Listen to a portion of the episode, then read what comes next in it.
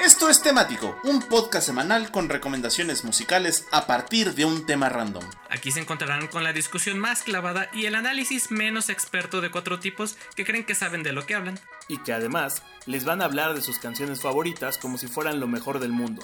Pero eso sí, después de escucharlos, la música no les volverá a sonar igual. Esto es temático. Comenzamos. Bienvenidos a Temático. En esta ocasión, en un muy romántico episodio dedicado al amor. Así es, amigos, en un bonito episodio dedicado al amor, porque es el episodio que le corresponde a la semana del 14 de febrero, Día del Amor y la Amistad y de San Valentín Elizalde. Uy, capaz Las manitas, sí, donde las manitas sudadas, las, el intercambio de miradas, el ligue en el metro, el ligue en la escuela, el ligue en la fotocopiadora del trabajo, todo eso está admitido y vamos a repasarlo justo, justo con un bonito playlist el día de hoy. Eh, este es el, el, romántico de amor bonito, te quiero bien, te quiero bonito. Te quiero bien. Este, por cierto, en, el, en el streaming todavía no nos vemos, otra vez. Pero aquí estamos, muchachos. Sí, se me de la configuración, pero ya está. Aquí estamos. Solo éramos voces en tu cabeza. Eh, oigan, antes de, arrancar, eh, quiero hacer un. Quiero probar algo nuevo. Así es como empiezan muchos problemas en las relaciones. A ver. Este. Nada más hacer un par de anuncios al principio en lugar de dejarlos al final. Este, ¿no? Para cuando todavía hay incautos que nos escuchan. Para que todavía, están, todavía hay incautos que nos escuchan, efectivamente. Y es recordarles que estamos en Apple Podcast, en iTunes, eh, porque es el mismo, este, en Google Podcast también estamos, para los que tienen Android, Spotify, eh, Anchor, Castbox, iBox, Multibox, todos los box. Em, estamos pronto en iHeartRadio también. Uh. y en Amazon esta semana espero que ya nos den respuestas sobre eso. Entonces próximamente también en Amazon. Y justo sumado a eso, eh, nada más recordarles que ya como estableciendo calendarios, esta semana salimos con temático en vivo los miércoles. el episodio en Spotify sale los lunes. Em, los viernes salimos con la hora bizarra. Y los martes con la fundación. Y por ahí estamos preparando algo que va a estar bien chido, que va a ser un, eh, nuevo podcast muy grande, que va a salir una vez al mes. Entonces, nada más para que sepan. Pues las fantabulosas aventuras del señor Todo esto lo que es, ajá, lo que es tener todo el presupuesto de temático eh, invertido en, en los demás podcasts de la casa productora. Mano, los demás podcasts son los que mantienen temático. Más bien es al revés. Pues, pues muchas gracias al gobierno del benévolo dictador y el señor productor por cumplirnos sus promesas de campaña. Señor este es para ti, perro. Ajá. Este es un logro más de campaña. Nos, Muchas gracias. Nos prometió que estaríamos en más plataformas de podcast y así lo fue. O sea, ya... Y así fue. También tendríamos carreteras. Miren, ya tenemos más plataformas en donde nos pueden escuchar que escuchas. Así es que Ah, pues sí, de ese nivel. Este... es una ventaja. Oigan, y sí. Y, Luminoso temático, el podcast con, eh, que sale más plataformas que tiene de escuchas. Y, ya, y ya tratando de buscar que nos paguen dinero eh, y aprovechando que es el tema del 14 de febrero, escuchen el podcast del instante de Sonoro Podcast. Sonoro, danos dinero, por favor. Ah, sí. Oye, sí. Este, pero escúchenlo, son 11 historias de amor. Eh, amor no tan tradicional. creo que va muy de la mano con esto del 14. Y ahora sí que ya terminé los anuncios. Eh, pues de hecho empieza. ¿Quién? Empieza el payo, el Moik. ¿A quién le quité tiempo? El Moik. El Moik. Al Moik. Pero no, Uy. pero no importa. Mira, te voy a regresar el tiempo. No importa el reloj, el Moik. Yo nada más quiero decir que el Moik viene cachondón el día de hoy. ¿Me vas a regresar el tiempo, perro? Sí. Ya, arráncate, Mira, arráncate. Te, voy a, te voy a, te voy a dejar, te voy a hacer que se te resete el tiempo, mano. Así, así andan las cosas hoy. Tanto amor. Me marea. Para que, bueno, pues amigos, vámonos, vámonos con, con este bonito, este bonito episodio dedicado a los corazones en el aire. Y fíjense que eh, estuve pensando mucho qué canciones ponerles y a final de cuentas estoy incluso todavía haciendo improvisaciones porque voy a cambiar por completo el setlist que ya tenía. Ay, no me digas. Estaba bien bonito ese setlist, maldita sea. ¿Sí? Sí. Ya, esperen el año que entra. Pues te jodes, Bueno, básicamente. Pues te chingas, güey, sí. Sí. Que- pues qué bueno, pero Vale te chingas, culero. Qué bueno, pero pues ya lo cambié, mano. No, en realidad solo cambié una canción. Eh, y que es justo la con la que voy a abrir. Eh, tenía originalmente, como mención honorífica, a The Cooks y Junk of the Heart, I Wanna Make You Happy. Pero después pensé que se podría malinterpretar o que podría ca- caer en este género de canciones mal dedicadas. Y entonces me la reservaré para un, un temático futuro porque realmente esa canción de Junk of the Heart de, de Cooks es una canción muy, pero muy, muy bonita en mi forma de ver. Y vamos a arrancar este bonito episodio del amor y la amistad como se merece, nada más y nada menos, con una canción que se llama El tema del amor, no podría ser de otra manera, que es Love's Theme de Barry White y... Esperen, wait for it. La Orquesta de Amor Ilimitado. Ay, perro, si eso no le rellena el chocorrol, yo no sé qué los va a hacer. Entonces, fíjense que... Si es, si es ilimitado de estar cabrón. ¡Boris! La orquesta del en el de Boris. sí. esta, esta bonita, fíjense que no es canción, es una bonita melodía.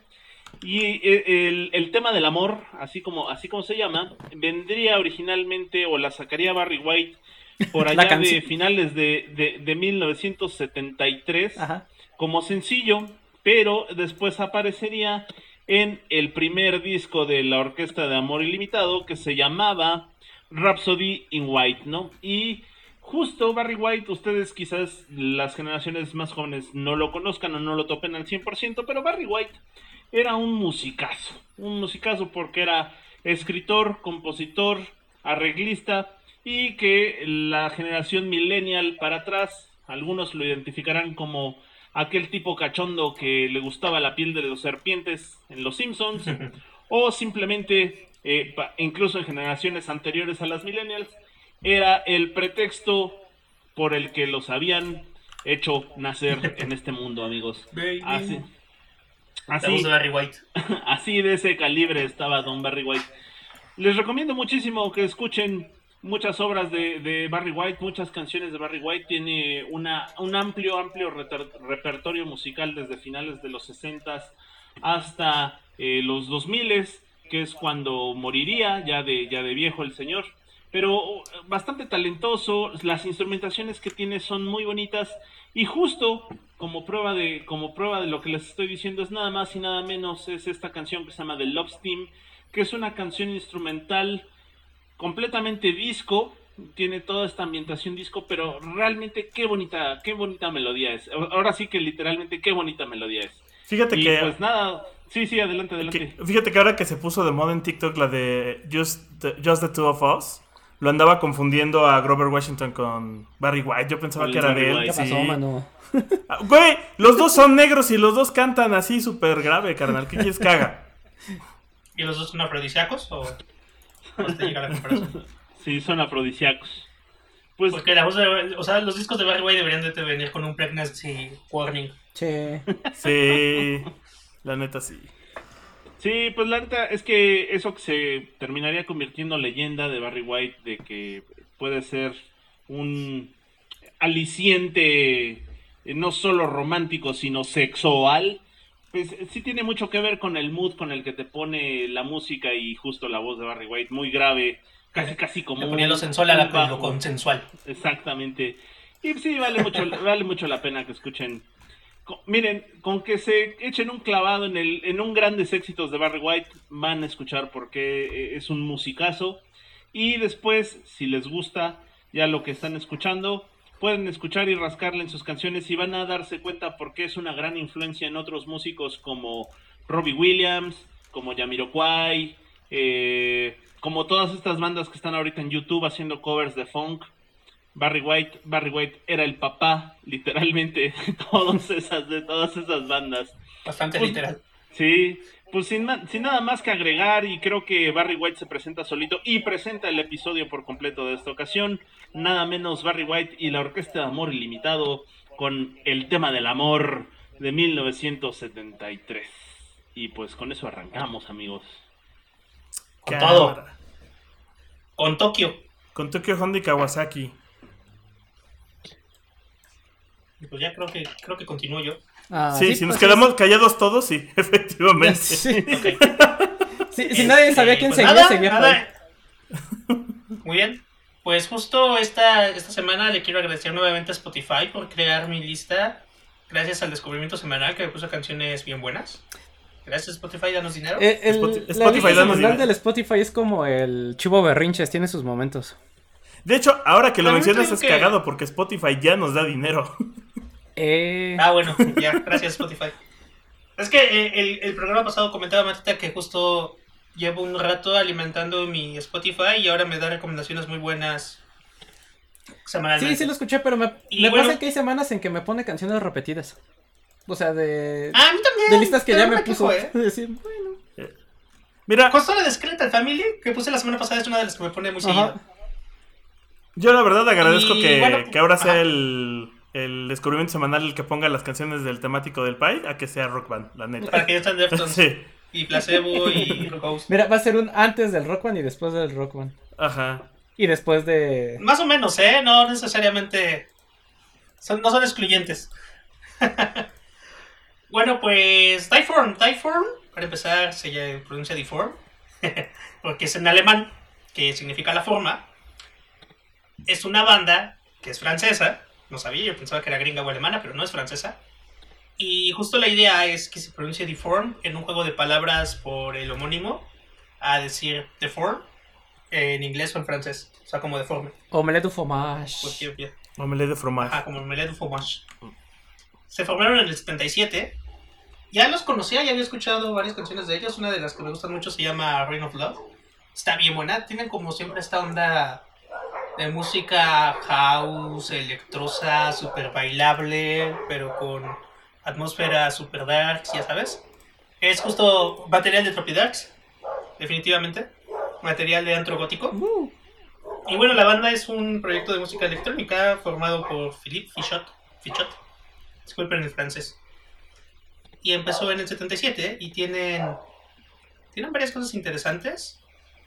Canta con él una chica que también ha estado como todo este tiempo. Todo este tiempo este, presentándose con él. Que se llama. Se me perdió el nombre de la chica. Pero bueno, y tiene cosas interesantes porque, por ejemplo, los invitaron a, en el 2008 a hacer un álbum para un museo, para la feste- el festejo de los días de Bach en la ciudad de, de órale. Y hicieron como un show conceptual musical y ponen piezas de Bach con noise en- eh, encima. Entonces es una mezcla Y interesante. adornan de todo con industrial, flores noise de y Bach. Sí, sí, con todo con flores de Bach. Pero se pone, se pone interesante. Está, está el- en Spotify también esto de Back Project. Escúchalo porque sí está, está divertido escuchar música clásica y noise al mismo tiempo y e industrial al mismo tiempo. Y les quedó, les quedó muy bonita la, la mezcla. O sea, definitivamente algo de lo que hace Deform es este justo música pues experimental, ¿no? Los catalogan algunos como neoclassical dark wave, postindustrial o cold wave. Y aquí está, la vocalista es Elaine. P. No, no ponen sus apellidos, nada más ponen así Elaine P. Tienen, tienen muchos discos que van desde lo industrial a lo experimental, a lo que luego es un poquito medio minimalista. Pero la canción que vamos a poner este, viene en un álbum del 2009 que se llama Noir Magnetic, algo así como Man Negro o Negro Magnético. Y suena bien de antro todo el disco y la canción está bien buena. Se llama Voltaic Control. La rola se me hizo como una de las grandes rolas que no sé por qué no había escuchado antes, me arrepiento, no sé, creo que desperdicié 12 años de mi vida sin conocerla. Y, y está bien chida, está bien chida la canción porque habla de cómo pues los impulsos eléctricos controlan a la persona, ¿no? Y justo en el coro es una invitación de la vocalista, bueno, de quien esté poniendo la canción, de quien le esté dedicando tal vez, a si el, el escucha quiere estar listo para perder el control con la otra persona. a través de los impulsos eléctricos generados por el cerebro que controlan emociones y demás. Entonces está, está buenísima, todo Dayform pues tiene como unos conceptos bien interesantes, pues este, filosóficos, bien, bien oscurones. Y la verdad es que esta canción se llama Voltaic Control System. Está bien buena para bailar, si no, si no empiezan a mover la cabecita escuchándola, tienen algo mal con, su, con ustedes, vayan al doctor. Porque sí, sí es de mover el piecito, de empezar a bailar. Y la neta, la neta está, está muy chida y la letra está en todo el rango del darky romántico, en todo el rango de San Valentín, que va desde lo tierno y lo cute hasta el medio lo perverso. Porque pues así es esto. Porque si empezamos con Barry White, tenemos que mantener esa nota. y con eso, nos vamos con el buen, el buen Boyk. El buen Boyk. Eh, fíjate que mi temático. La verdad es que no sa- yo no sabía que ibas a poner, entonces tenía que estar preparado. Y pues va a soltar azúcar, porque pues ya sabes, el azúcar es necesaria para nivelar los grados de acidez de una receta. Como la neta no sabía como de qué ibas a ir, pues, pues me propuse a eso. Eh, y ya, pues tomando en cuenta ese background, pues para balancear la receta, con eso empezamos con una canción que es rosa, melosa y acústica para terminar de rematar. Eh, esta es una de esas canciones de un cantautor que se hizo famoso por las redes sociales. eh, y estamos hablando de Distance. De Distance, así sin la I, porque las vocales no son cool y no están en onda. Eh, este Como The chico, Weeknd. como de Weekend, ándale. Eh, este chico de nombre Federico Dani Chilian Herrera es un cantautor de 21 años. Y pues su rola más famosa es esta que se llama Niña Bonita y que se ha colocado en el top 50 viral de Spotify en más de 14 países. Em, con esta rola ha logrado colarse también en el top viral global, lo cual creo que le ha dado más apertura que muchas otras personas lo puedan escuchar. Y se convirtió en la canción número uno en su momento en Instagram, siendo la más recomendada cuando creabas historias. Em, por ahí hay una versión, eh, vamos a poner la acústica, aunque hay una versión con Melissa Robles de Matiz, que de hecho también se quedó en mi shortlist de... Estaba entre metatemático de mucho azúcar o metatemático de chamaca babosa, entonces me había decidido por cualquiera de los dos que eran muy similares. Eh, em, y con esto, pues la neta es que es de esas canciones de Yo te quiero bonito. Y son de esas que bien puedes enviar por WhatsApp, como los chavos de ahora, que ya no hacen mixtape, ya nomás te dicen, ahí te va una rola. Bueno, más bien ahí te va una canción. Eh, o bien puedes ponerla en una bocina inalámbrica mientras esperas bajo la ventana de tu morrita, ¿eh? ¿eh? La referencia. O bien puedes enviarla como voice La que notes. haces cada año. Ah, sí, sí, sí. Oh, La referencia de cada año de Víctor en este programa. no, de hecho, de hecho no. De hecho me parece triste que digas que es mi referencia de cada año porque yo nunca he hecho referencia a esa película de, de los 80 hasta ahorita. Estoy bastante seguro que No, sí. no lo había hecho. Entonces, eh, pues me parece triste que tus ganas de molestarme sean de ese nivel que te lleven a mentir. Eh, sin embargo, también es una canción que puedes enviar por un voice note, note, porque es una canción sim- simple, sencilla, tiene una lírica eh, bastante poco complicada que te permite que hasta el menos talentoso pueda hacer un esfuerzo y sea ciertamente decoroso al mandar. Entonces, eh, pues aquí es donde yo les pregunto, ¿qué dirían si escogen una estrella y yo vuelo alto y voy por ella? ¿No? ¿Nada? Pinches amargados. Eh, bueno, por último, entonces, eh, esta canción, esta canción va a ser, esta, ta- esta también aplica para el, ¿se va a hacer o no se va a hacer? ¿Vas a ir o no vas a ir? ¿Vas a querer o se lo echo al perro? O sea, básicamente es de, ¿se va a armar o no se va a armar? Eh, pero de forma bonita, hasta eso, con todo respeto. Eh, por ello, pues los dejamos Con esta respeto. canción que es de Distance, que se llama Niña Bonita, y pues es que es una melodía que sirve para el buen cotorreo. Y con eso le doy paso a Matita. ¿Qué hubo? Hola, estúpidas, ya regresé. Ah, no es cierto. ¿Qué hubas? Te salió muy norteño. Ya llegué, vamos a... De- después de la clonación, ahora sí ya me siento mejor. Y pues, eh, para esta edición del Día del Amor del 2021 escogí un metatemático de morras del doo-wop sesentero enamoradas. O como bien lo bautizó Moik como el metatemático de Me gusta el negro enamorado. Pero de morra. Pues Y- también, ¿no? Sí, aplica. y pues, que se preguntarán ustedes qué es esto del doo-wop, eh, también conocido en español como el doo-dua, mm, eh, según Wikipedia así vi que se le decía en español. Es este subgénero que se desprende del rhythm and blues que se originó dentro de la comunidad afroamericana a partir de los 40 y que básicamente son estos grupos vocales en los que un vocalista principal canta y el resto de integrantes participan haciendo coros, a veces a capela, a veces con instrumentos de fondo y que por lo regular cantan canciones de amor. Se le llama doo-wop o doo-wop, que se escribe así do-wop, porque pues es un juego de sílabas que usualmente se usan en los coros de las canciones, ya que esa es su principal característica, el hacer uso de sílabas y sentido para armonizar esta canción. Y pues bueno, tal vez unos de los más claros representantes de este género serían eh, grupos como los Platters, los Drifters, The Coasters, entre otros, que pues eran estos, eh, incluso hasta a veces quintetos de, de personas afroamericanas eh, cantando con coros detrás y que lo que les mencionaba, no había un vocalista principal y los demás hacían eh, los coros detrás. Este género gozó popularidad du- durante los 50, aunque y aunque era raro ver grupos de mujeres de este tipo, no fue sino hasta finales de los 50 cuando empezaron a surgir diversos de estos grupos por regular tríos, como The Supremes, The Shirelles, The Cordettes, las Ronettes y todos los que terminan en etes. Que pues bueno, son estos grupos de los que las hablaré eh, más adelante.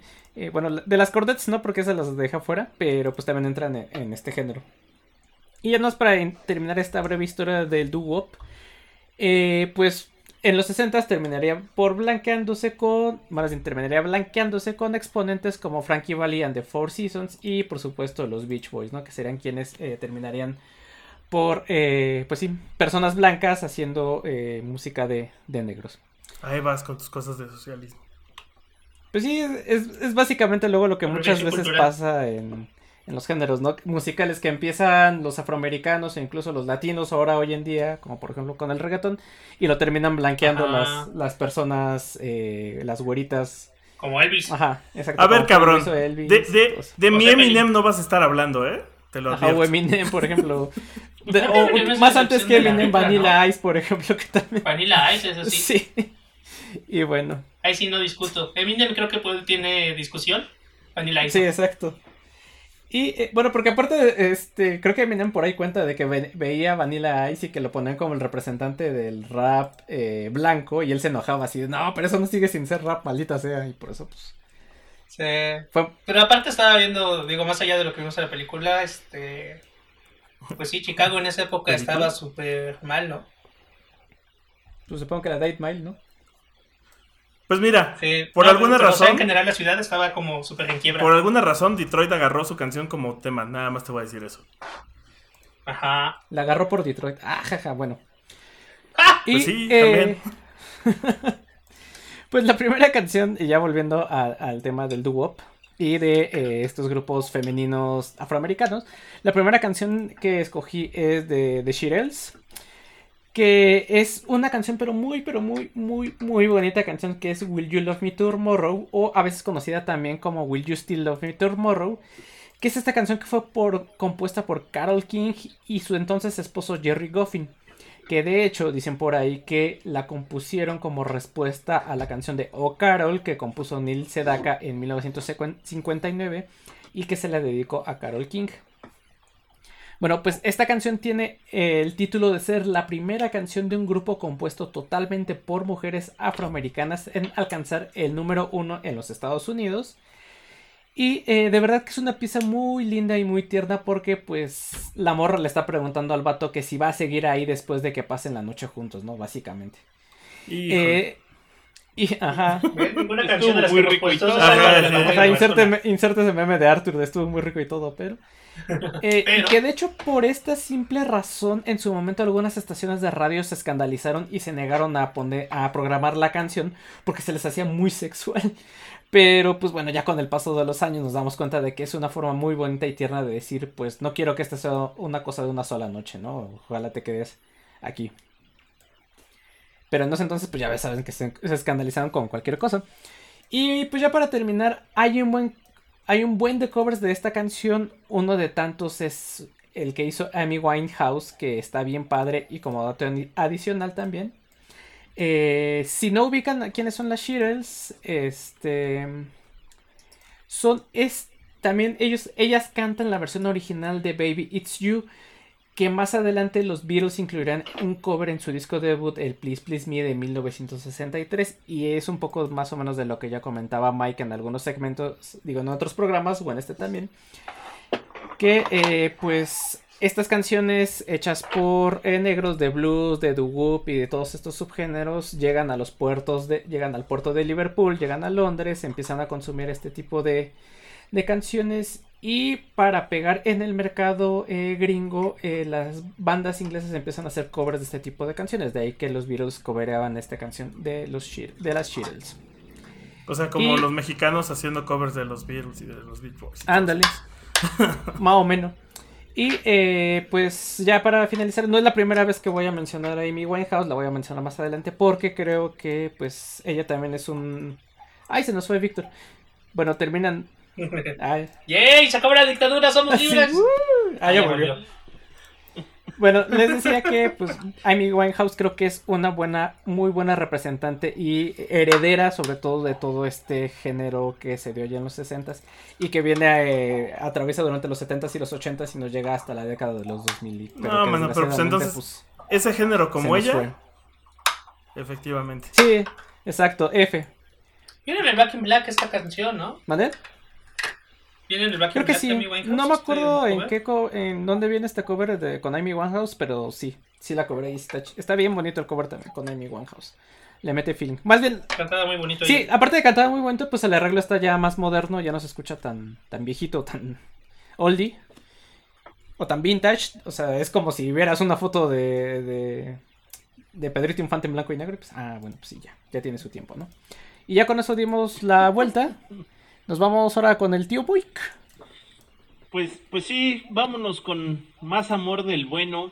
Este, Aprovechen que no hay reloj, aprovechen que no hay reloj. Como chingón de reloj, ahí está. A mí no me aparece. Vamos con, Los monstruos están dormidos, aprovecha que no. vamos con más amor del bueno, más amor del bonito. Porque fíjense que les vamos a poner una canción casi casi como de los neo hippies que ahora andan pululando. Ay, no. Este, neo, hi- neo hipsters, neo, hi- neo hippies, neo cosas Oye, por el estilo. Por cierto, ¿quién chingados te entiende? Ya la moviste otra vez. No, pues es que ya, o sea, nada más dejé una y ya los otros quedaron igual. Bueno, pues, pues fíjense que les voy a recetar Home. Qué bonita canción es esa de Home, de eh, original, y esa es la que vamos a poner, la de Edward Shape and the Magnetic Zeros. Gran, gran rola, muy bonita, que fíjense que últimamente ha cobrado, ha cobrado bastante famita porque TikTok? ha estado sonando en TikTok. Ya ven, les digo que Ah. deberíamos de hacer ese programa de rolas que revivió TikTok. Eh, pero, Sí. bueno, sí, eh, es que también ya, creo que nunca se ha ido, siempre tiene sus momentos, porque primero agarró track cu- cuando lo usó Nikon en su comercial, hace como nueve años. No, hombre, Y- la- no, no se, ha- no se ha ido porque ha estado en una lista como de, que la y- usan. y luego Glee la revivió, ¿no? ¿Otra vez?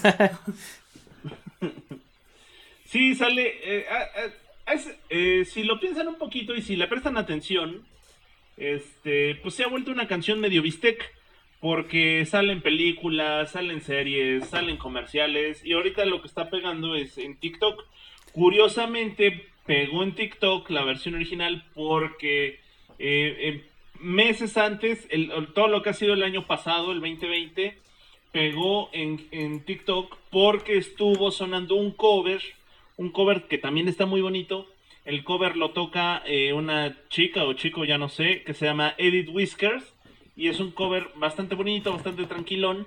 Y luego, gracias al cover, salió a flote la original, que es esta canción, pues como hippiosona, folk, este, neopsicodélica, no sabría con qué etiquetas describirlo, sino, pero lo que sí les podría decir es que es una canción, una canción muy bonita y que hablando de estas canciones de amor, si bien no es una canción de amor explícita, el, el sentido y si le prestan atención a la letra es algo muy, muy bonito porque es de esta pareja que se están diciendo uno al otro que se quieren y que si bien están como, entre comillas, esto es muy figurativo, como que están vagando en el mundo, el único lugar en donde tienen su hogar, o el único lugar que es un hogar para ellos, es el lugar en donde estén el uno con el otro. Y eso es algo muy, muy bonito, ¿no? Y le dice,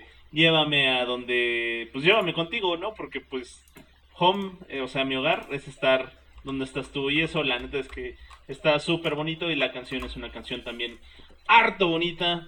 Y que apareciera por primera vez en el álbum eh, Up From Below del 2009. Sería el primer álbum de la banda. Y fíjense que los Magnetic Zeros han tenido altas y bajas, siguen en activo aunque han, han, tenido pocas producciones. Se juntan mucho con los Fleming Lips porque Pacheco psicodélicos entre cuates se juntan entre ellos. Este, unos hacen podcast, otros eh, pues hacen discos, así es como funciona. Y, bueno, pues el, primer disco, este, el, el Up From Below, la neta es que está bastante, bastante chidito, bastante sabrosón. yo creo que de toda la carrera de Edward Shep y los Magnetic Zeros es el mejor disco que tienen. Y pues sí, escúchenlo porque está, está bastante chidín. Es de estos, les digo, como indie, como folk, como neopsicodelia. Yo lo tengo en mi lista de folk. Está bastante bueno. Sí, sí, o sea, es que tiene todas estas etiquetas. Y la neta es que es un disco bastante bueno. Y a pesar de que Home, la canción que les vamos a poner, ha estado bastante choteada por series comerciales y películas, vale la pena que la escuchen sin un contexto previo más que la canción en sí misma. Y qué, qué bonita canción, qué bonita canción. Del 2009, Home de Edward Shape and the Magnetic Zeros, del Up From Below, porque el hogar, el hogar es donde puedes estar con quien quieres y donde te conectas automáticamente al wifi. Era lo que te iba a decir, el amor es donde está el wifi. Exactamente. Y vámonos con el boy. Hola. ¿Cómo están? ¿Qué hubo? Pues nada, este Spotify también puso una canción que es Ricardo del día de lunes, que es cuando se actualiza. El bonito Weekly Discovery. Discovery Weekly. No sé cómo está escrito.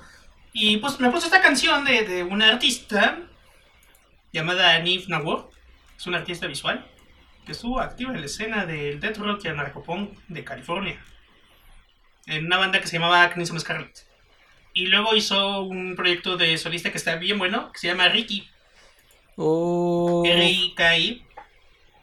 Está interesante porque es este. Son ochentero. Sí, pero de verdad ochentero. O sea, no suena a que quiera hacer música de los 80 parece que es algo hecho en los 80. Y mucha de la crítica, comentarios, pues uno de ellos, de los primeros que escuché fue también de Matita, de pensé que era algo ochentero. Sí, justo. Yo también lo escuché y dije, ¿qué es eso? Suena demasiado ochentero, Street for Fears, ¿qué pedo? Y pues no, uno se lleva una sorpresa donde ni es Madonna, ni es Street for Fears, ni es Kate Bush, ni Pat que definitivamente son influencias.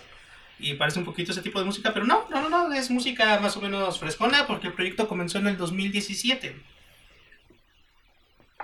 Y pues nada, está, está interesante la discografía de Ricky. Justo es como Dark Wave, Synth Pop, Electro. ¿Cómo, ¿Cómo se llama esto? Italo Disco, Visual Kei, con New Wave. Está. Está bien bonito, está bien ochentero. No tienen todavía muchos, muchos releases. Han sacado, déjame ver, me parece que nada más discos completos. Pues sí, tiene varios, pero también es uno de esos. Ah, no, pero ese es de toda la disquera. Eh, discos de Ricky creo que solo hay uno y una playera.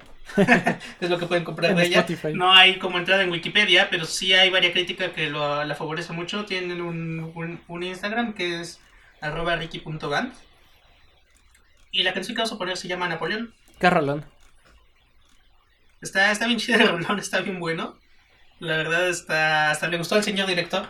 Creo que eso también le va a aclarar más al señor director que es Tropidax. Y está interesante porque justo la letra pues habla de una conquista amorosa, por eso el título de Napoleón. Y sí habla como de conquistar a Napoleón y de que Napoleón te conquista y así.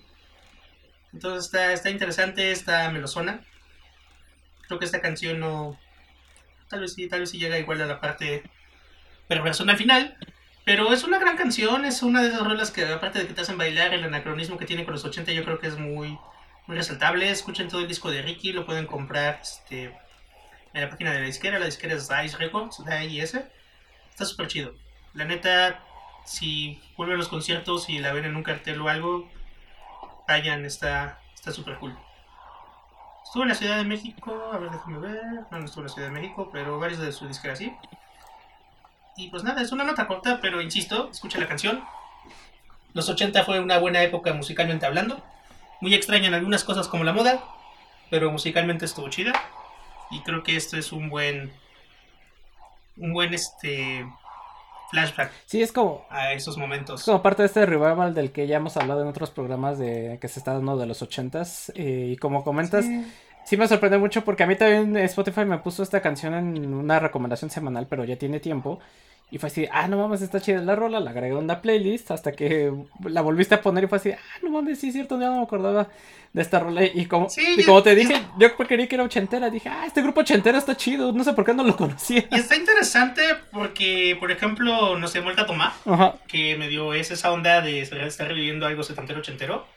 No suena algo hecho en esa época. Ajá. O sea, sí suena como de ese tipo, pero no, es- clara, no, no, no, no es anacrónico, ¿no? O sea, o tal vez Human's Revenge, o pues otras muchas bandas, ¿no? Que han estado haciendo como este tipo de cosas. O sea, Mumford Sons no suena a los 60, no suena a los Ajá. 70.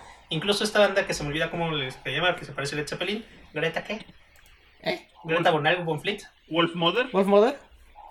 Wolf Mother, por ejemplo. Wolf Mother suena súper sesentero, pero no suena a actual de los 60, ¿no? O sea, no suena a grabación de esa época. Y creo que Ricky sí suena a grabación de esa época. A, a lo mejor una, una analogía sería como estos videojuegos que salen hoy en día eh, por estudios indies que son Exacto. retro, que tú los ves y dices, ay, pues así se ven con la estética de antes, pero sabes que lo hicieron ahorita. Como, o... Como Minecraft, por ejemplo, Ajá. que es pixeloso, pero obviamente no es un juego de los 90, 80. Shovel Knight, porque pues ahí está en pixel art y todo. Pero la resolución para nada es una del Nintendo. O Ajá. como estos juegos indies que todavía siguen saliendo, pero que estos sí los hacen en cartucho y que específicamente sí están hechos para, para jugarlos en tu NES o en tu Super Nintendo o incluso hasta en Atari. Y que esos sí, o sea, tienen que estar hechos específicamente Sí. para estas consolas, por lo cual sí se ven como si hubieran salido en esa época. Algunos hay, también es una discusión, porque muchos de estos juegos están metiendo memorias, tamaños de memoria de cartucho que no eran económicamente factibles en esa época. Pero sí, sí, sí, justo es como algo que está emulando el pasado de muy buena Sí, manera. exacto. Ya, ha de ser interesante, estaría interesante ver su proceso de grabación, ¿no? O sea, si es un filtro o si están grabando de manera análoga para que suene igual. O que sucede. Tienen una máquina del tiempo. Un filtro de Instagram. Ajá. Un filtro de Instagram, yo voto por eso. Y pues con eso vamos con el señor productor. Señor productor. Eh, Oigan, ¿han visto que también se ha vuelto tendencia en redes sociales esta mención de los favoritos de Dios? ¿Eh? ¿No, no han visto esa tendencia de hablar de vatos que son como de, ah, mira, aquí está el favorito de Dios, ya sea por la vida que tiene o por la novia que tiene? Están muy viejos, amigos. Les hace falta más eh, andar en onda. Los Eh, interwebs. Creo que no estamos en los mismos canales cristianos que. Este. No, güey, eso es una tendencia que sí está. O sea, sí es como de, ah, sí, claro, ahí viene el favorito de Dios. O sea, para hacer la mofa de. De, Sí, güey, qué sí. clase de suerte tiene, ¿no? Y se ha hecho. Hay, hay un vato que tiene una novia canadiense y entonces a cada rato le hacen esa broma de, ay, sí, abro otra vez el favorito de Dios. Este. Estoy acordado de justo los grupos de memes en Facebook que son pseudo cristianos. Es como Juventud Templaria Cristiana. No, no, no, pero es que no va, no va por ese lado. Ya sé, ya sé, ya no sé. tiene pero nada que ver por ese lado. Este, pero bueno, hablando de eso, entonces justo, pues yo voy a hablar de Camilo. Eh, Camilo es este cantante de pop que tiene una canción que se llama Favorito. Y es curioso porque ahora que está de moda señalar a los favoritos de Dios, él bien podría entrar en ese selecto grupo. O sea, piénsalo bien y tiene un bigote mamalón de esos que pueden entrar en competencias de bigotes raros. ¿No? O sea, tiene formita y tiene toda esa onda. Eh, no sabemos bien su verdadera personalidad, pero al parecer tira buena onda. O sea, lo ves y como que tiene carisma y tiene como buena ondita. Y además, eh, pues todas sus rolas han pegado en el mercado pop. La realidad es que todas las canciones que ha sacado hasta ahorita han pegado, tanto en colaboraciones como él en solitario. Y este compadre se casó con Eva Luna Montaner, la, sí, efectivamente, hija de Ricardo Montaner, que la neta Órale. está bien chuleta. Entonces, pues sí, efectivamente este puede ser uno de sus favoritos de Dios, que viene de restregarnos a los demás que pues, no, no somos tan, tan queridos en la vida. Eh, y lo pongo de lado porque ya hablando de- fuera de lado, dejando de lado la envidia, digo, contexto de, de quién es Camilo y de dónde viene, decidí, la poner, decidí poner esta canción que se llama Por Primera Vez. Eh, por un lado, porque justo esta canción tiene escenas del video de la boda de Camilo con Eva Luna y que lloran y que todos hablan. Y por eso sale Ricardo Montaner como de pinche vida, ¿para qué tuve hijos? Así de chale, tengo que estar soportando estas cosas. Este, y todo muy bonito. Pero además, como en- entraría perfecto en este metatemático de Tiramos Azúcar, porque es una canción de esas que también se presta a ese momento en el que en las bodas se acostumbra tener este primer baile, que suelen elegir alguna canción que hable de, de, de la pareja y de este momento. Y básicamente por primera vez se trata de todas esas primeras veces que van a suceder cuando ya empiezas a andar con alguien y cuando ya empiezas a, a- compartir tu vida con esa persona. Entonces entraría perfecto en ese momento bastante icónico de una boda que es durante la celebración, durante que, es este primer baile o la primera canción que se convierte en la canción de la pareja. Sus bodas white chican. En mi barrio abren pista con la paloma. Uf, pala, paloma, palomita, papa. No más. Uno, uno- uno- uno está Sí, sí, sí. tratando de hacer un momento lindo y recordado y tú sales con tus pinches chingadas. Ya me voy, carajo. No, es que la paloma es la ¡Otra vez paloma. somos libres! Víctor. ¡eh! Aparte ni mientan, güey. Yo la neta es que he estado en todo tipo de bodas y en las de barrio también abren con una pinche canción melosa que le hacen a la mamada. Sí, mientras más, más ridícula, más cutre. Ajá, exacto. Entonces, tampoco, tampoco mamen. Stop maming. Eh, ya, pues dejando de lado eso, eh, sí, pues échenle un ojo a esta canción. Eh, si pueden, vean el video para ver la cara de Ricardo Montaner de que no le está pasando tan bien, seguramente. Sí está como de chale. ¿Por qué me tienen en estas cosas? Y pues listo, con eso vamos con Matita. Espérate, porque me estaba riendo porque encontré una página, digo, una cuenta en Twitter que es OnlyFlans. Ah, sí, está bien buena.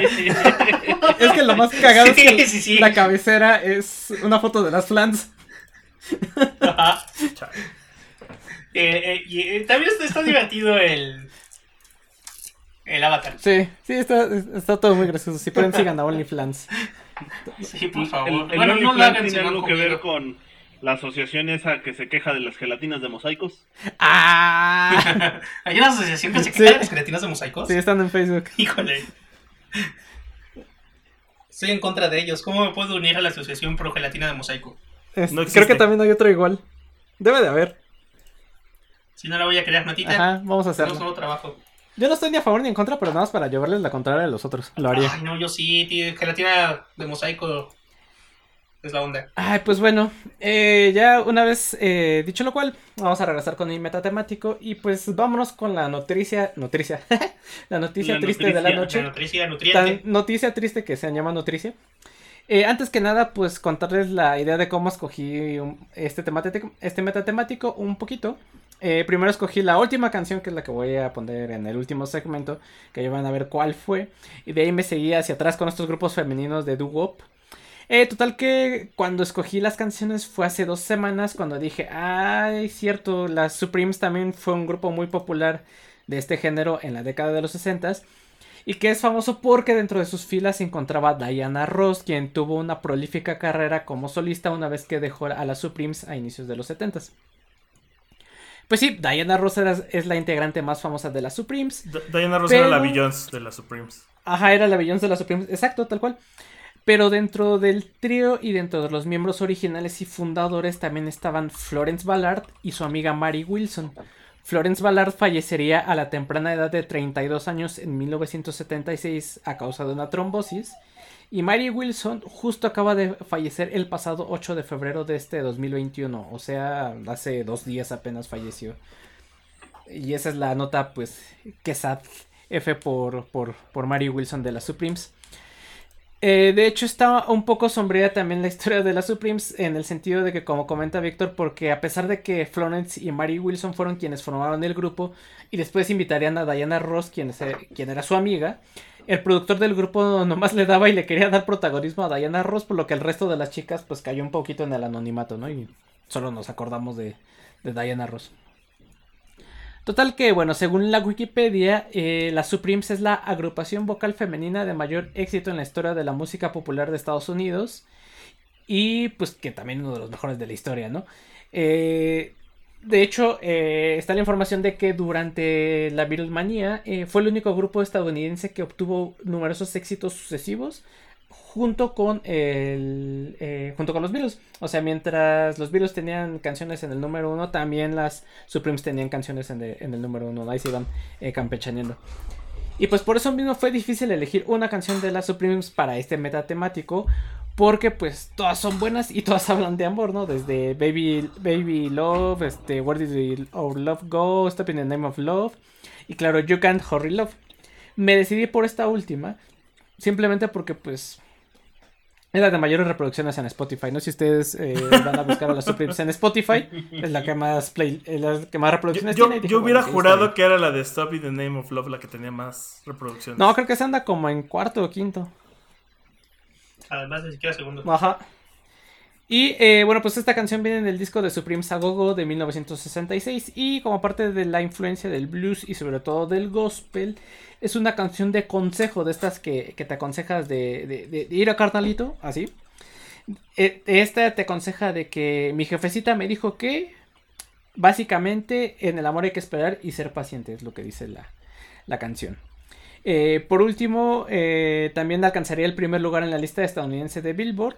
Estuvo entre los primeros cinco en el Reino Unido. Y la versión de Phil Collins eh, de 1982 también se posicionó dentro de los primeros lugares de popularidad. Una canción que. que de estas que ya mencionamos, ¿no? Que fueron muy populares en su momento. De repente eh, caen un poquito en el olvido. Se vuelven a hacer famosas porque alguien las coberea. Otras vuelven y otras regresan. Así he estado con esta canción de, de You Can Hurry Love. Entonces, pues sí, F por Mary Wilson que acaba de fallecer eh, esta semana. Justo me acabo de enterar eh, investigando al hacer este metatemático. Y bueno, pues mm, los- de los miembros originales, pues ya nada más nos queda Diana Ross, que yo espero que todavía nos, nos dure un, un- un buen rato más todavía. Y dicho lo cual, pues otra vez damos la vuelta y vámonos con el tío Moik. Nos vamos full circle con Moik. Pues sí, amiguitos, este, fíjense que la, la bonita canción que les voy a recetar ahorita bien podría complementar todo el metatemático que hizo Matita porque es, es Baby I Love You. Yo les voy a poner un coverazo, un coverazazazo, pero la canción que les voy a poner ahorita que se llama Baby I Love You era original justo de las Ronettes. Eh, sí, aunque yo les voy a recetar el cover con los Ramones. Pero no voy a profundizar tanto ni hablando ni de las Ronettes ni de los Ramones. Voy a hablar de Phil Spectro, el Espectrito. Uy. Phil Spectrito, que justo se petateara. A inicios no de este recuerdo si a año. finales del año, ajá, a inicios de año por, por el COVID. Fue enero del dio el 16. COVID. Fue hace como- Digo, enero del 16. Fue hace 16 como enero. tres semanas, mano, ¿no? Ajá. Sí, se nos, se nos petateó el, el espectrito, le, le entró el COVID y pum, vale, se fue para atrás.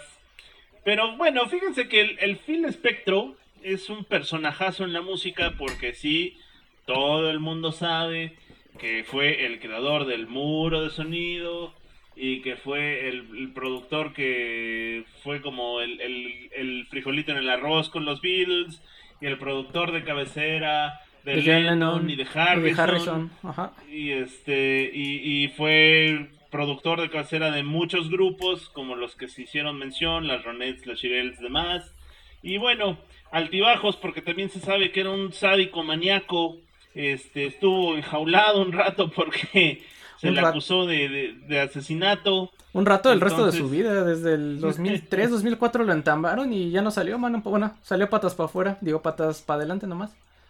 Sí, nomás así, porque pues era un, literalmente era un maníaco, un maníaco, manos.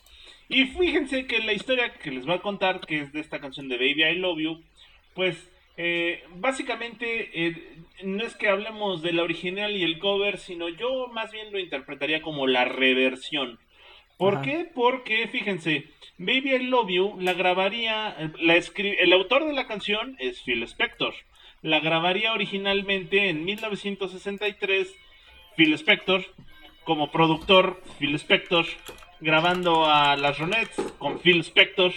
Y tiempo después, Buen tipo Phil Spector. Por los artesanos del Pésimo Inspector. ¿Puede dejar de decir Phil Spector, por favor? por Phil Spector. No. Y luego, tiempo después, los Ramones conocerían un día a Phil Spector. Y entonces los Ramones, que eran fans de su trabajo, dijeron: ¡Ay, por favor, don Spectro, gra- grábenos un disco! Y entonces les accedió a grabar un disco. Y la lección que les quedó a los Ramones de conocerlo es que, de preferencia, nunca conozcas a, A tus ídolos porque te puede ir como en feria. Y entonces, para 1980, que están grabando el, este, el End of the Century, él lo produjo Phil Spector, el autor de la canción era Phil Ya estuvo Spector, bueno, ¿no? Entonces puso... Ya, cabrón, ya. Phil Spector. Phil Spector. Exacto. y bueno. Phil Spector. y bueno, ¿qué estuvo? ¿Qué, de, de qué va el asunto? Sí, ya, ya hicimos mucho el chiste de la canción. Sí, la canción es técnicamente de Phil Spector por donde se le vea. Pero resulta que para esta versión que hicieron los Ramones, ahí sí la sufrieron gacho y esa justo era la, la, historia que les quería contar.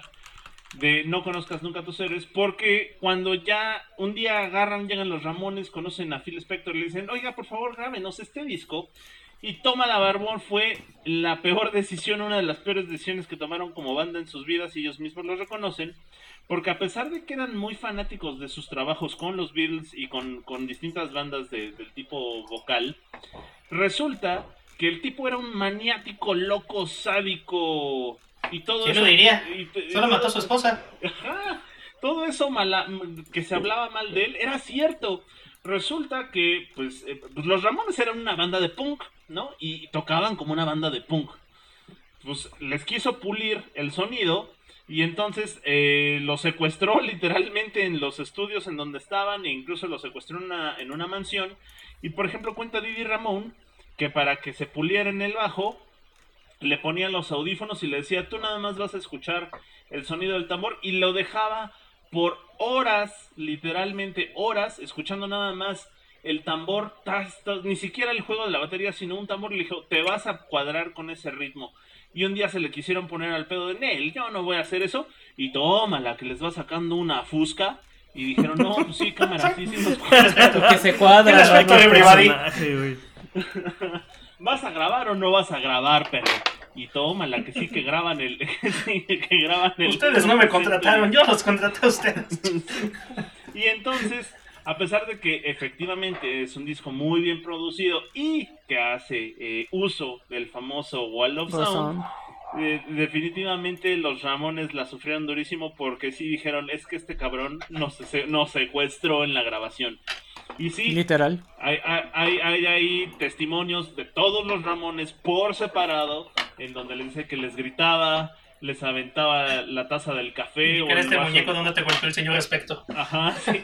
Les- así, ya ven que en un estudio de grabación, pues está como esta ventana en donde estás, eh, entre donde graban y donde está la consola, pues les aventaba vasos y botellas cuando se enojaba.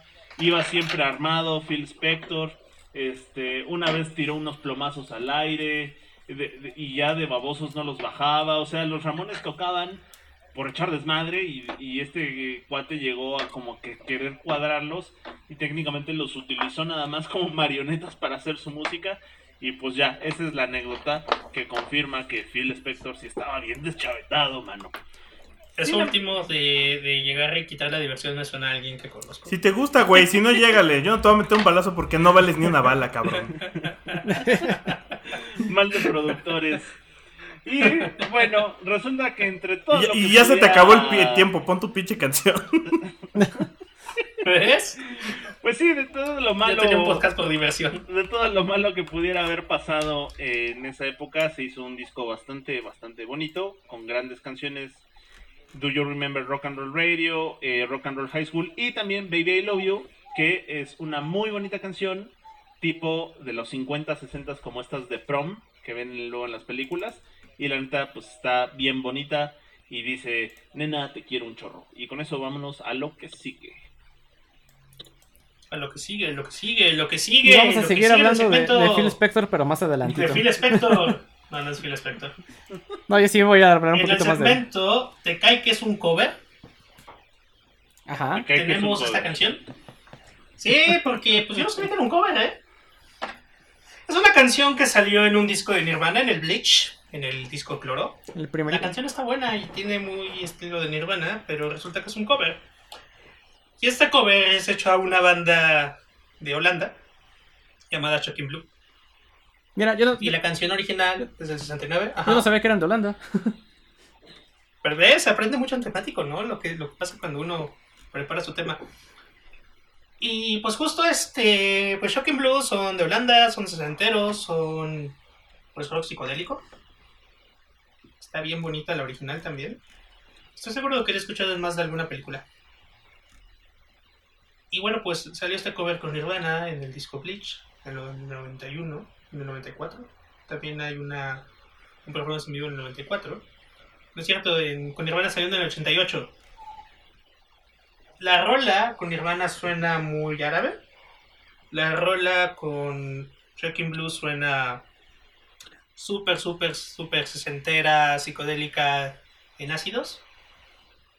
Esta canción también ha sido sampleada por algunos otros artistas, alguno de ellos es Necro. Necro es un rapero interesante que hace como pues rap este de Nueva York, urbano, onda de Shadow. Tiene algunas cosas como de videojuegos en sus rimas, en su material, en su producción. La verdad está bien bueno Necro, ¿eh? Es de, justo es de Brooklyn. Y su hermano, que es un poquito más conocido, es Il Bill, como el enfermo Bill. Tiene, tiene, está interesante también Il Bill y su disquera. Todo el material. Si ubican a MF Doom, Mm, que en paz descanse. pues mismo estilo de mismo estilo de rap que es el uno de mis estilos favoritos como Randy Jewels les decía que también han hecho muchas colaboraciones con con DJ Shadow no que cuando DJ Shadow rapea pues va va también como por ese lado entonces si les gusta esa onda les va a gustar Necro y justo también tiene como un sampleo a la versión original de Love Buzz que es la canción que vamos a poner Love Buzz es un rolón no no hay desperdicio pero la versión que vamos a poner es de una artista germano anglo-germana que se llama Annika. Annika Henderson. Y mira, cumpleaños hace cuatro días a la fecha de transmisión de este programa, el 6 de febrero. ¿O es 10 o es 11? Yo no sé qué día es hoy. 10. Es 10. Y pues sí, eh, Annika. Annika, antes de tener una carrera de solista, de vocalista, era, era pues periodista, activista, se la pasaba entre Berlín y Bristol, por eso es como anglo-germana además, como que anda de para allá. Y justo hizo amiguis del productor de Portishead, Geoff Barrow. Bueno, el productor que es parte de Portishead.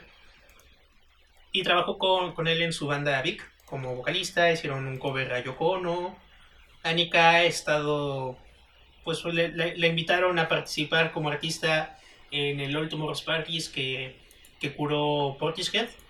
All Tomorrow's Parties es este festival de música que a veces alguna banda en específico, pues, o algún artista en específico hace el- la curación, o sea, la elección de, de bandas quienes van a participar y se pone bien interesante cada elección porque, pues, básicamente es un poquito como las bandas favoritas que un músico quiere que los demás conozcan, ¿no? Y terminan elecciones interesantes. Bueno, pues Anika también este, pues, es amiga de Triki y hasta ha tenido como hay algunas intervenciones con Triki en, en musicalmente hablando. Tenía un programa de radio donde invitaba a varios artistas. También es DJ.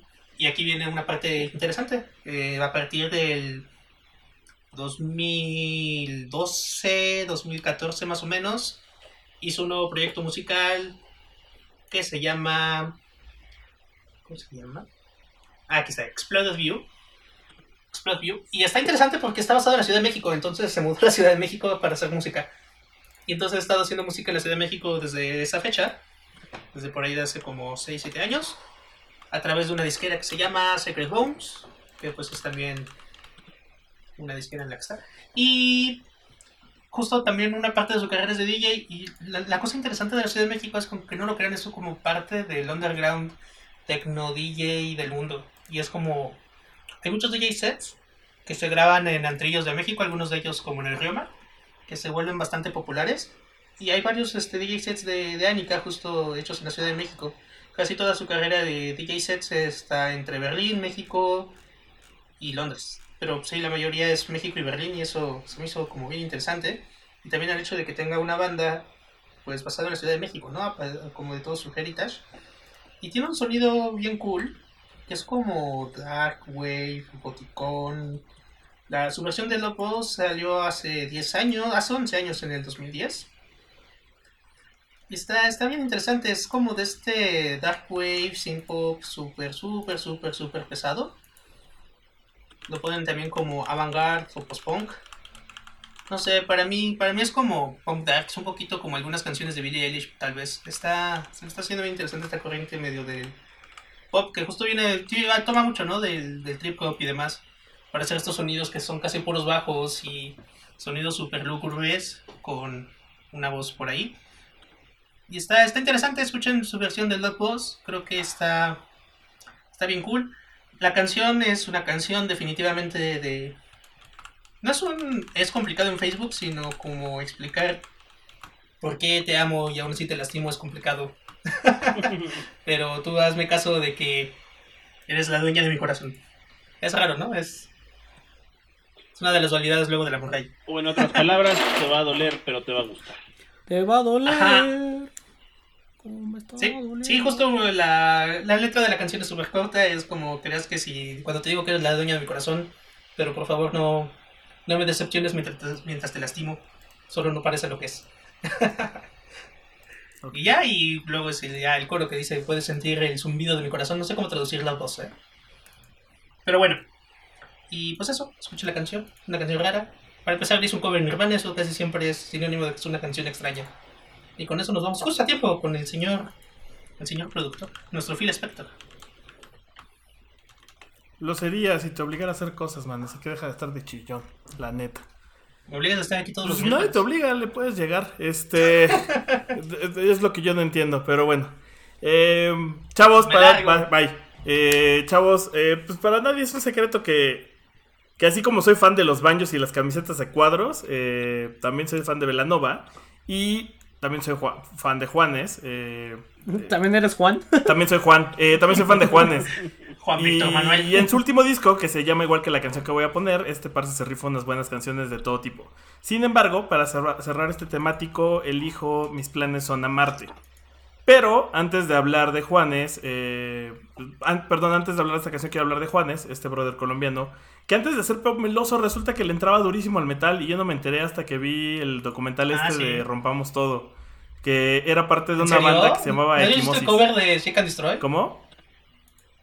Hay un- una escena famosa de Juanes tocando en vivo y haciendo Juanes, este, tocando Seek and Destroy en, en Pero nunca relacioné, o sea, sí, pero yo nunca relacioné que él antes tuviera cinco discos con una banda de thrash Ah. metal. O sea, ¿cómo pasó de ser, Y por eso se de cómo negro. pasó de ser algo que escucharía Cyrax a pasar a ser Sí. algo que escucha Víctor? Ese es Cristian Castro Es inverso. el Cristian Castro, Castro inverso. Pero más o menos, porque justo durante su etapa de metal, pues mucho de su, de su música fue música de protesta. A todo lo que estaba sucediendo en Colombia. Y es algo que continúa haciendo durante su época de pop. O sea, aunque ha pasado por rock, pop, este. Cumbia, este, incluso ha hecho covers a canciones de bandas locales, de mexicanos y todo. eh, pues siempre ha tenido este componente de hacer música de protesta. Al, al nivel de que hubo un tiempo que en su país no podía pararse porque ya lo habían amenazado de muerte. Así como de, compa, deje de estarle moviendo. Pero sí, justo el dato curioso era que si era metalero, true, metal, mata larga, Sí, todo rudo. sí, sí, sí. Y justo porque por eso literal es su, su moda de vestir de negro. Pues mira, ahí, ahí el tema. Sí, es una, es una anécdota bien chistosa, ¿no? Pues, según lo que, pues mira, en el documental lo que cuentan es que además, además no fue como una banda metalera que pasó sin, sin ton ni son. O sea, fueron en, en la escena, en la escena colombiana fueron muy conocidos, pero llegaron a un punto en donde se quedaron ahí y justo él como que dio ese salto al pop donde creció y salió del país, pues. Pero fue hasta que hizo como ese switch. O sea, si no, sería parte de una banda muy famosa en Colombia que no hubiera salido más allá de esas fronteras. Em, Es como si uno de Molotov o de supiera pop rock. pues, Bueno, y, y ya hablando de esta canción, pues este es de su último disco, que tal cual se llama Mis planes son a Marte, eh, que nada tiene que ver con esta película que es Camino a Marte, ah, ese juego de palabras. Eh, y fíjense que esta, esta canción yo la quiero dedicar a alguien que además me provoca síndrome de Stendhal. Vámonos. ¿Qué se, se preguntarán qué es el síndrome de Stendhal, chavos. ¿Alguno de ustedes sabe? Ya déjate ahí. No es de eso, no es de eso. Eh, el síndrome de Stendhal es cuando tú ves algo tan bello que te provoca un ritmo cardíaco elevado, vértigo, confusión y temblor y palpitaciones. O sea, sí existe un nombre para esto y Ay. científicamente puesto que es síndrome de Stendhal. Eh, Cuando ves unos tacos de tripita bien fritita, hijo. puede ser, puede ser, puede Se ser. da esto síndrome de De Stendhal. hecho, de hecho, el síndrome de Stendhal le aplica principalmente a cuando ves obras de arte excesivamente bellas. Y se ha relacionado a mucha gente que va a Roma y ve las obras de la época del Renacimiento y se han desmayado o han tenido alguno de estos síntomas. A partir de hecho de ahí es que nace este síndrome y se llama así por un artista llamado Stendhal. Cuando estoy viendo teclados mecánicos en Reddit. Entonces, Pues es una forma muy rebuscada de decir que cada que veo a alguien me provoca vértigos y mareos y, y enamoramiento, pues. Eh, Y no, resulta que tenía hipertensión. y pues eh, por eso justo elegí esta canción, que además pues es como un diálogo, al, al igual que otras canciones que mencionaban a lo largo del temático. De, otra de esas que de nuevo aplica en el qué pedo, ¿vas a ir o no vas a ir? ¿Se va a hacer o no, se va a hacer? Pero es una balada que habla de esa incertidumbre que existe cuando empiezas a querer construir algo con alguien más y que como bien dice la letra, pues tú tiras tus cartas y dices así está la cosa, este, así va este cotorreo y pues tú qué onda, ¿le vas a entrar o no le vas a entrar? Pero además lo que trata de hacer es dar como un poco de certidumbre a ese futuro y- y la verdad es que en una época de pandemia en la que tenemos demasiada incertidumbre, es, bonito tener una canción que te diga, pues la neta es que no sabemos qué va a pasar, pero pues es más chido que no sepamos juntos, a que cada quien por su lado intente descubrir qué tan bien o qué tan mal nos va a ir. Eh, entonces, pues eh, con esas épocas pandémicas eh, queda muy ad hoc este, en este temático romántico esta canción de Mis planes son amarte. Y pues con eso vas, Matita, con tu cierre. Pues ya lo dijo Molotov, cada vez que te miro se me para. Prefiero el de chingón. Pues, eh, pues justo, eh, ya para cerrar el programa y ahora sí, eh, la historia que les prometí hace un segmento, de por qué escogí este metatemático de, de Me gusta el negro enamorado de, chicas sesenteras de, de doo-wop y estos subgéneros vocales del rhythm and blues de, de los sesentas. Pues esta es la que a mi gusto es la mejor canción de este subgénero del doo-wop femenino. Y que, y es que si ustedes han estado al pendiente de lo que ha estado pasando en redes sociales o se ha vuelto viral, recordarán que hace algunas semanas se hizo viral un video eh, un- en TikTok de donde un señor como norteño con sus botas y, sombrero y todo, subió a su perrita a uno de estos caballos eh, mecánicos de monedas y ahí estaba la perrita bien feliz en- moviendo la colita en el, en el caballito mecánico. Entonces la canción que escogieron para aderezar este tierno momento fue Be My Baby de las Ronettes, de las que ya estaba mencionando Mike. Y la verdad es que me la quería guardar por si llegamos a hacer el temático de rolas que revivió TikTok, pero pues no me pude aguantar y ya por eso la terminé poniendo. Y eh, pues hay muchas aristas por donde abordar esta canción, desde eh, la banda como tal, la canción como tal, como Phil Spector como productor que ya estuvo hablando un poquito más so- sobre él en, un segmento. Y pues vamos a empezar porque sí hay mucho de qué hablar, así que ahí les va. Eh, para empezar, las Ronettes pues están lideradas por esta gran mujer llamada Verónica Bennett, quien después cambiará su nombre a Verónica Spector, ahorita les digo por qué se cambió el nombre en parte. En la banda también estaba su hermana mayor Estelle Bennett y su prima Nedra Talley. Comenzaron cantando en los 50 cuando eran adolescentes bajo el nombre de las Darling Sisters, pero en el 63 se cambian a la discográfica Phil Spector Phyllis Records y es ahí cuando cambian su nombre a The Ronettes que eh, pues en un momento más les voy a hablar de esto y sí, esta discográfica era la discográfica de Phil Spector. Total que bueno, eh, ellas como grupo tuvieron nueve canciones en el Billboard Hot 100, cinco de esas canciones se volvieron top 40. En el 64 lanzarían su único disco de estudio titulado Presenting the Fabulous Ronettes featuring Verónica. Y ese mismo año, en una gira por Reino Unido, los Rolling Stones fueron sus teloneros. Ahí nada más para que se den un tepono, un topono. O sea, los Rolling Stones le abrían a las Ronettes. Ahí nada más para que te- Obvio, los Rolling Stones apenas comenzaban su carrera. Pero pues. Ahí está para que vean la calidad de estas muchachas. E incluso cuando los Beatles hicieron su gira por Estados Unidos, ellas fueron sus teloneros en el 66. Ahí nada más. Entonces, eh, los Rolling Stones les abrieron y ellas les abrieron a los Beatles aquí en, Estados Unidos. Ahora, eh, la canción Be My Baby fue en parte compuesta y producida en su totalidad por Phil Spector, el espectrito Phil, del que ya este, ya hemos estado hablando en este programa. Y esta canción es una de esas canciones que se vuelven importantes dentro de la música popular o del. Pues sí, de la, de la música contemporánea en su momento.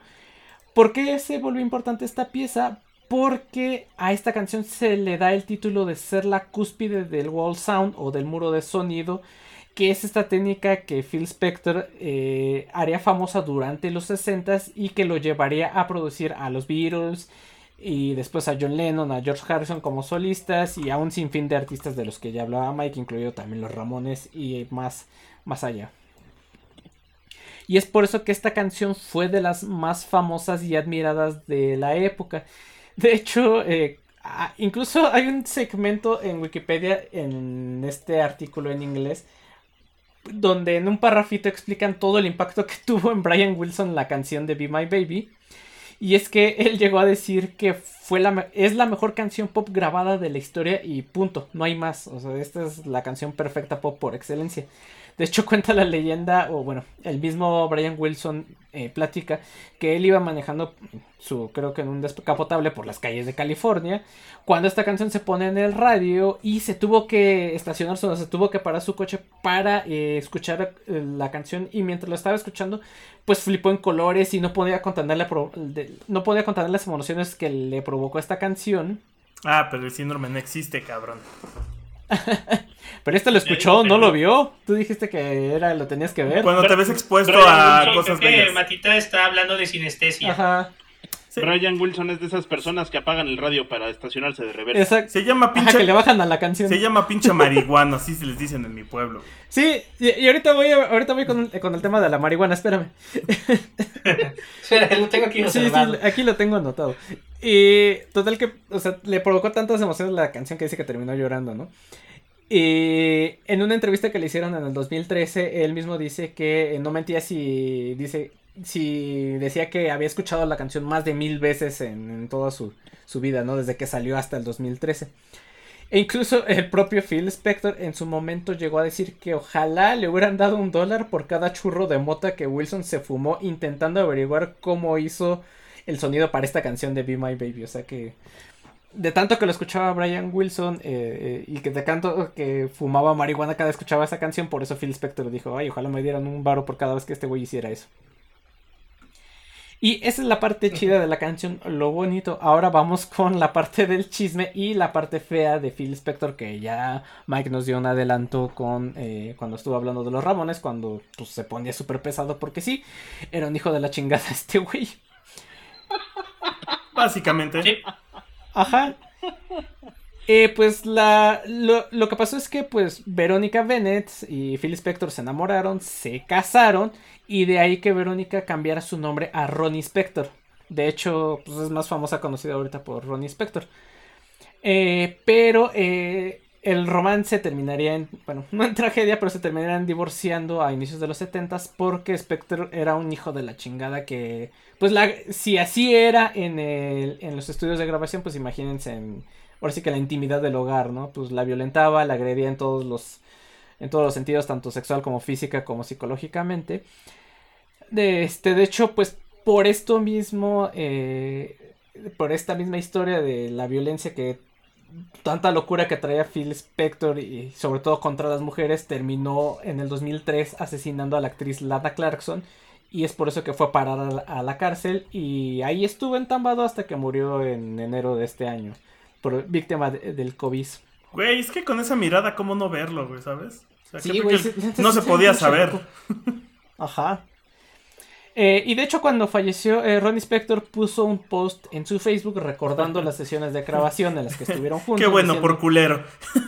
Casi, casi. La, verdad es que si pueden busquen el, el, post porque sí está muy salomónico, porque sí dice así de eh, sí es como un poquito de, de, cachetada de guante blanco, porque por un lado dice, pues sí, la neta es que sí era un, genio y un riat... Era un genio y una riatota a la hora de producir, pero la neta es que como esposo era un culero, ¿no? Bueno, palabras más, palabras menos, pero pues así más o menos lo dice. Y pues bueno, ya para, ya para terminar, Ronnie Spector siguió con una carrera como solista eh, bastante prolífica y se le reconoce por ser una de las mujeres importantes dentro de la música de los 60, en especial del soul y del RB.